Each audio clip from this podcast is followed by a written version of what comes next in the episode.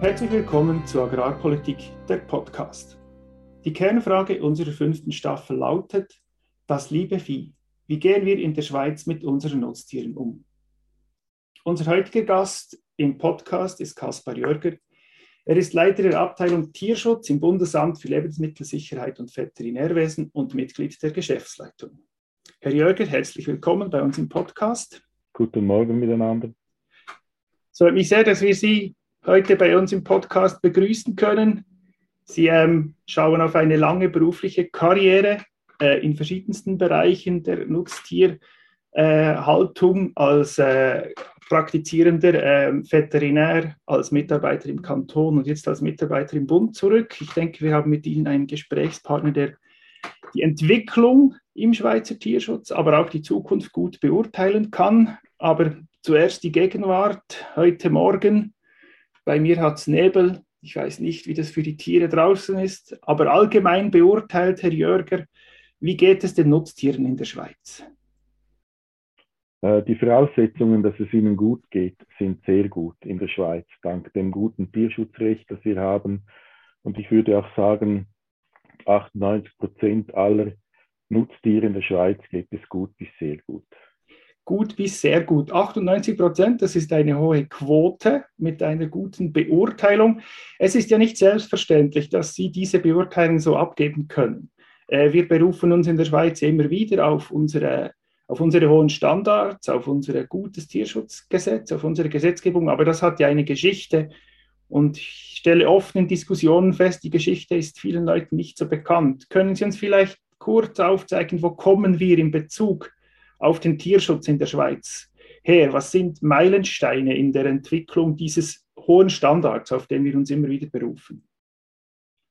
Ja, eigentlich hat es Tierschutz schon äh, im 19. Jahrhundert gegeben. Es hat Vereine gegeben, wo es vor allem um den Schutz von Pferden ging, weil man dort noch sehr viele Arbeitspferde eingesetzt hat. Es waren vor allem Lehrer und Pfarrer, die sich dafür eingesetzt haben, dass es diesen Tieren gut geht.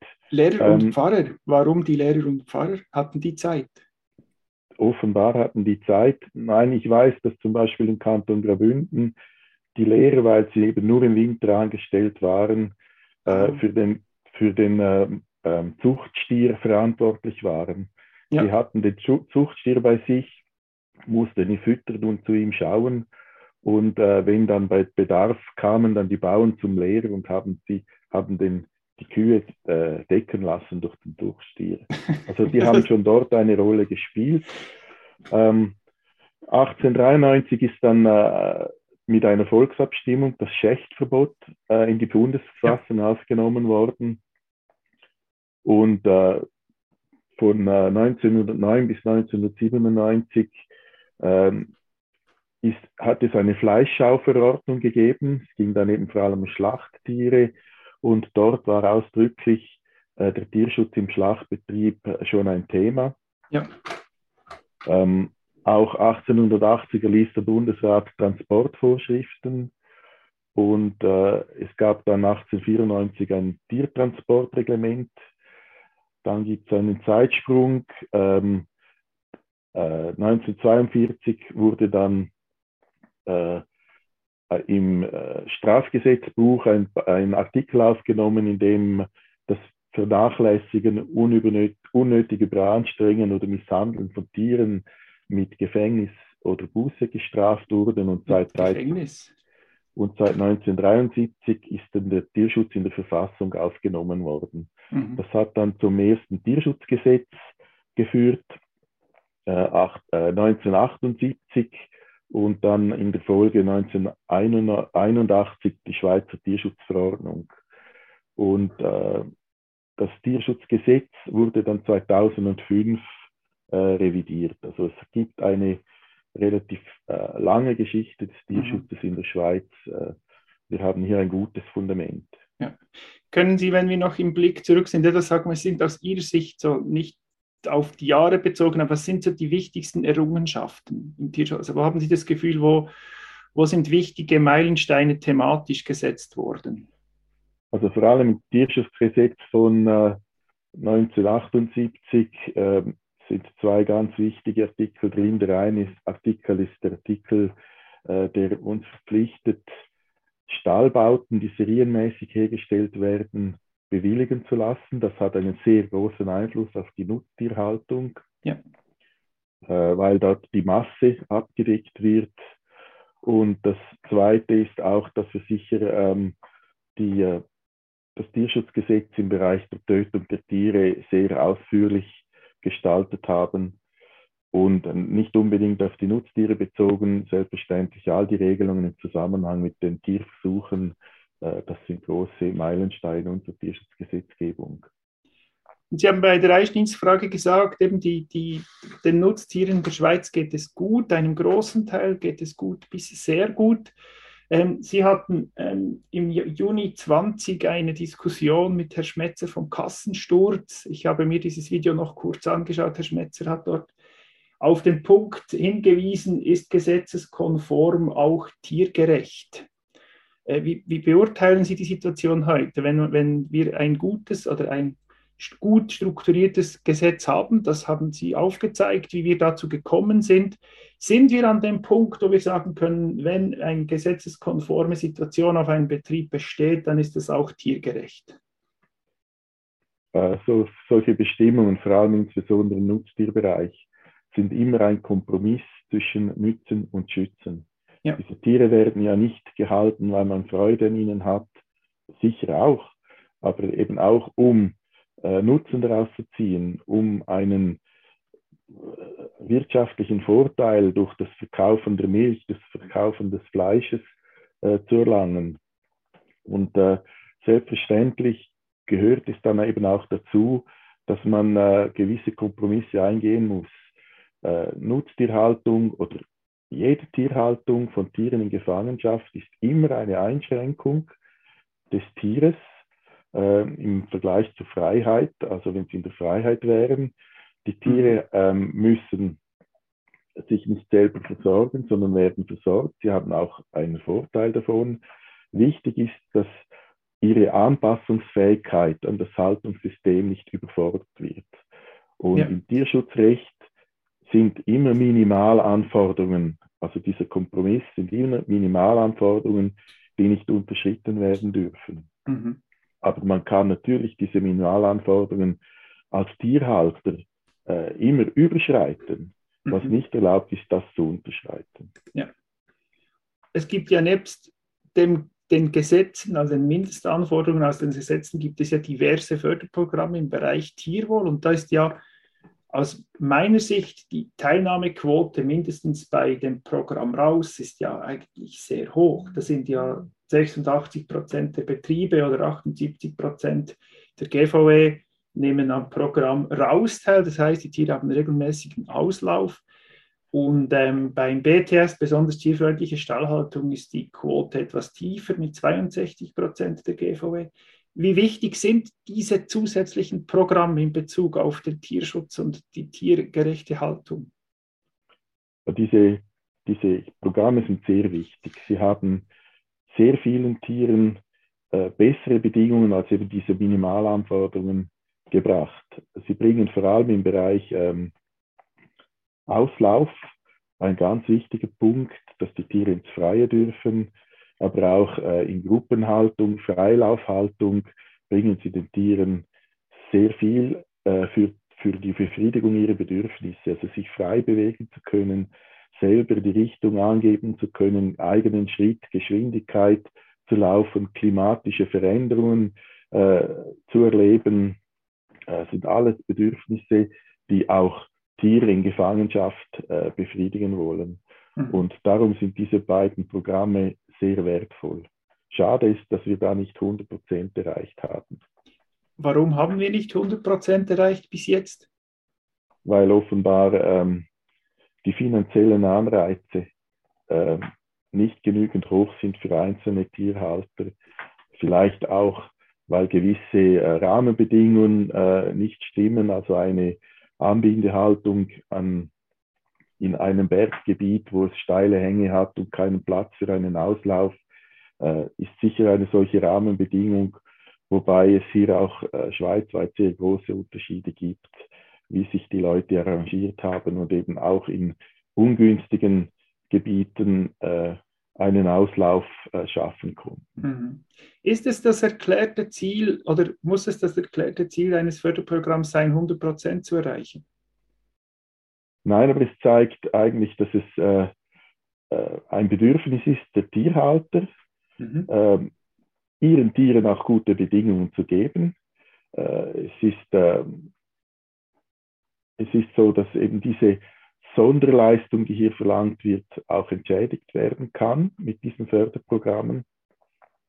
Aber das heißt nicht, dass man äh, jetzt nicht in Zukunft einen Schritt weitergehen könnte mhm. und sich vielleicht neue Förderprogramme äh, vorstellen könnte und diese jetzigen Förderprogramme als äh, Minimalstandard festzuhalten.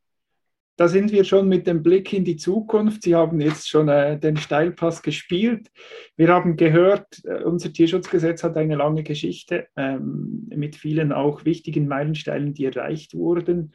Wir haben gehört, dass es eben immer auch einen Kompromiss zu finden gibt zwischen Einhalten der Gesetze und der Nutztierhaltung, also Nützen und Schützen, und dass das eine Balance ist, die der Tierhalter vor allem auf seinem Betrieb auch finden muss, dass wir über Förderprogramme und Tierschutzgesetz eigentlich eine Situation haben, die, die ähm, für viele Nutztiere schon sehr gut ist. Trotzdem wird äh, intensiv immer wieder über die Tierhaltung in der Schweiz, die Nutztierhaltung in der Schweiz diskutiert und Verbesserungen werden gefördert. Sie, Herr Jörger, haben es schon in Aussicht gestellt, eben es gibt Handlungsbedarf, es gibt Überlegungen auch seitens des BLV, wo die Reise hingehen könnte. Können Sie uns aus Ihrer Sicht, Sie haben einen Punkt schon erwähnt, aber wo sind aus Ihrer Sicht die wichtigsten Handlungsachsen, wo es Änderungen braucht?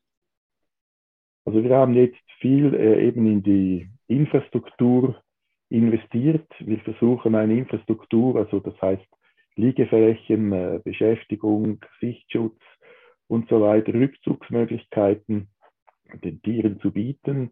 Wo wir noch einen Schritt weiter äh, gehen müssen, ist sicher der verantwortungsvolle Management, äh, schonenden Umgang zu fördern. Äh, da gehört zum Beispiel dazu, dass eben Tiere, die in Gruppen gehalten werden, regelmäßig beobachtet werden, dass Tiere, die äh, unverträgliche Individuen, also wenn unverträgliche Individuen festgestellt werden, dass man da eingreift und separiert und unterstützt. Ähm, äh, darf, ich, darf ich, hier kurz in die regelmäßige Beobachtung, was verstehen Sie unter regelmäßiger Beobachtung? Können Sie da ein Beispiel machen? Oder? Ja, ich, ich, ich kann es an einem äh, nicht so heiklen Beispiel zeigen. Äh, Ziegenhaltung.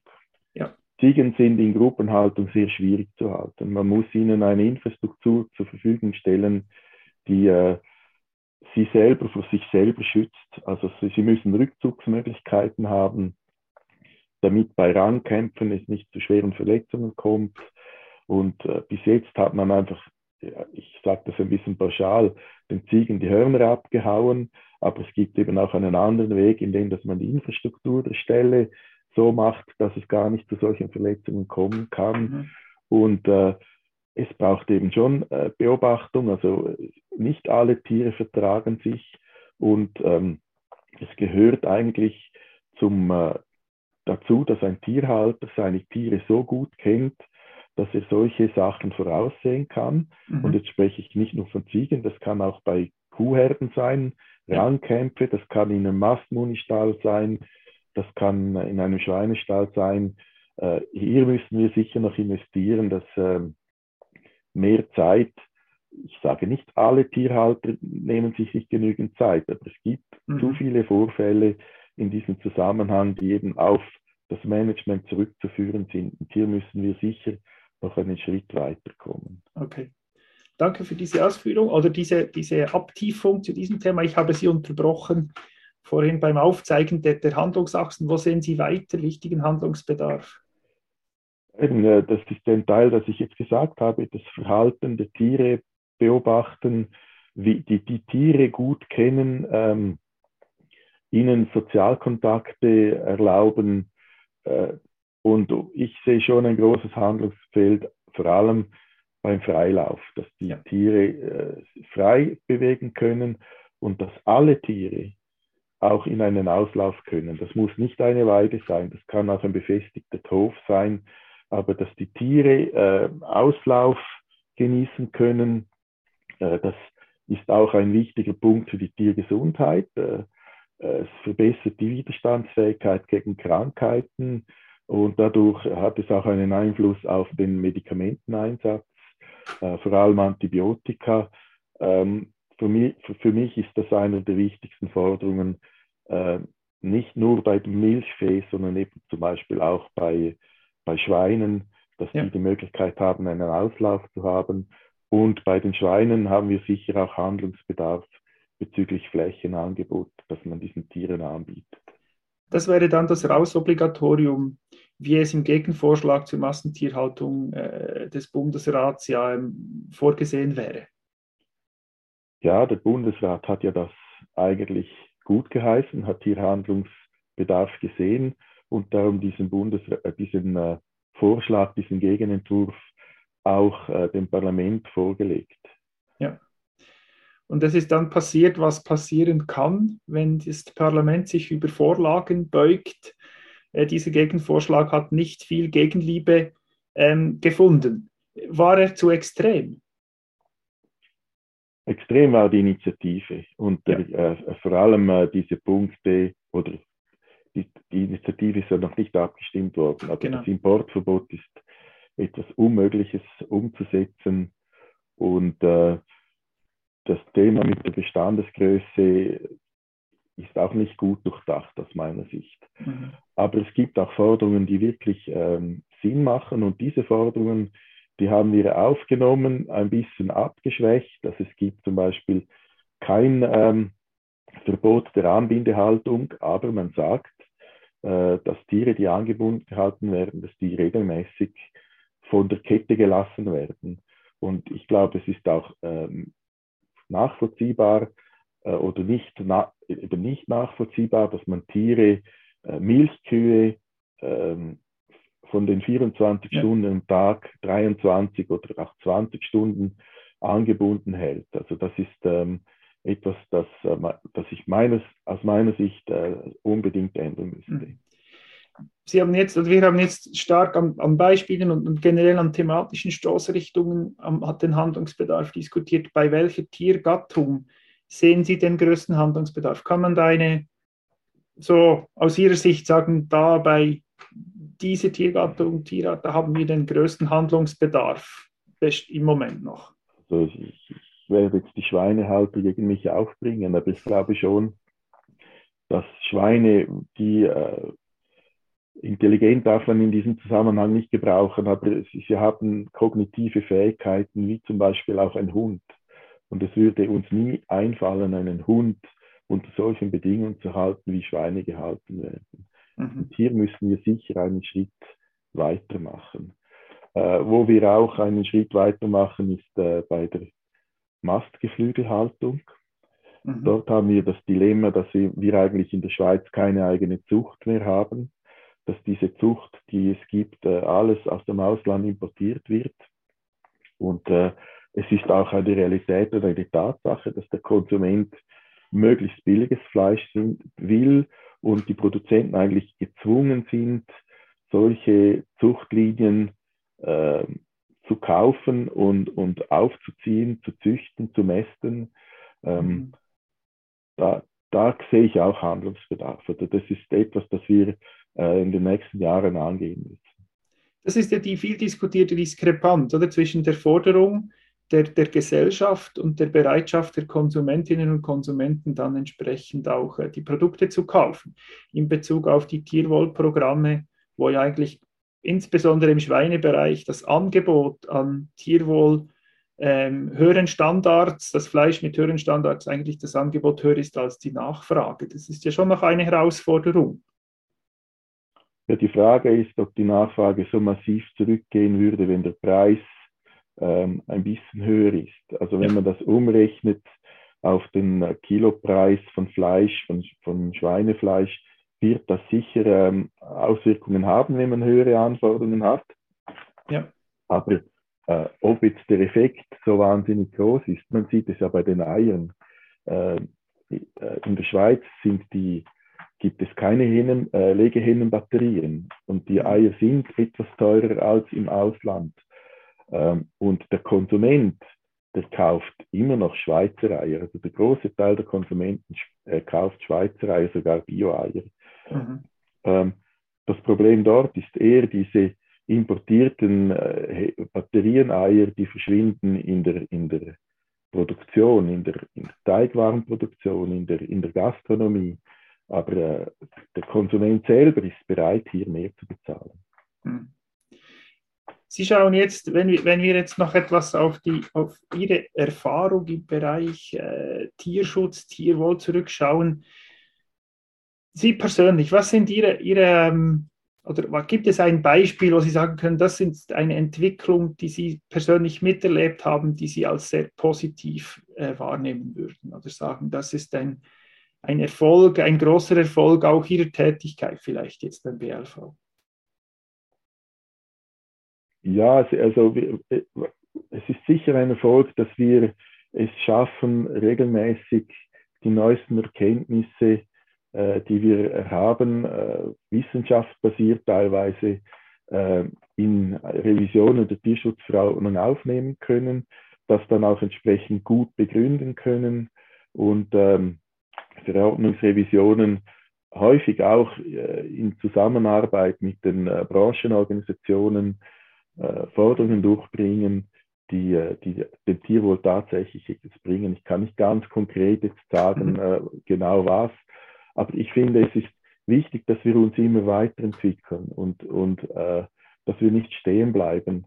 Und äh, ich möchte auch darauf hinweisen, dass auch ähm, in der Tierschutzverordnung häufig, wenn es dann größere Anpassungen gegeben hat, ja. ähm, dass man immer sehr lange äh, Übergangsfristen bis zu zehn Jahren gewährt hat.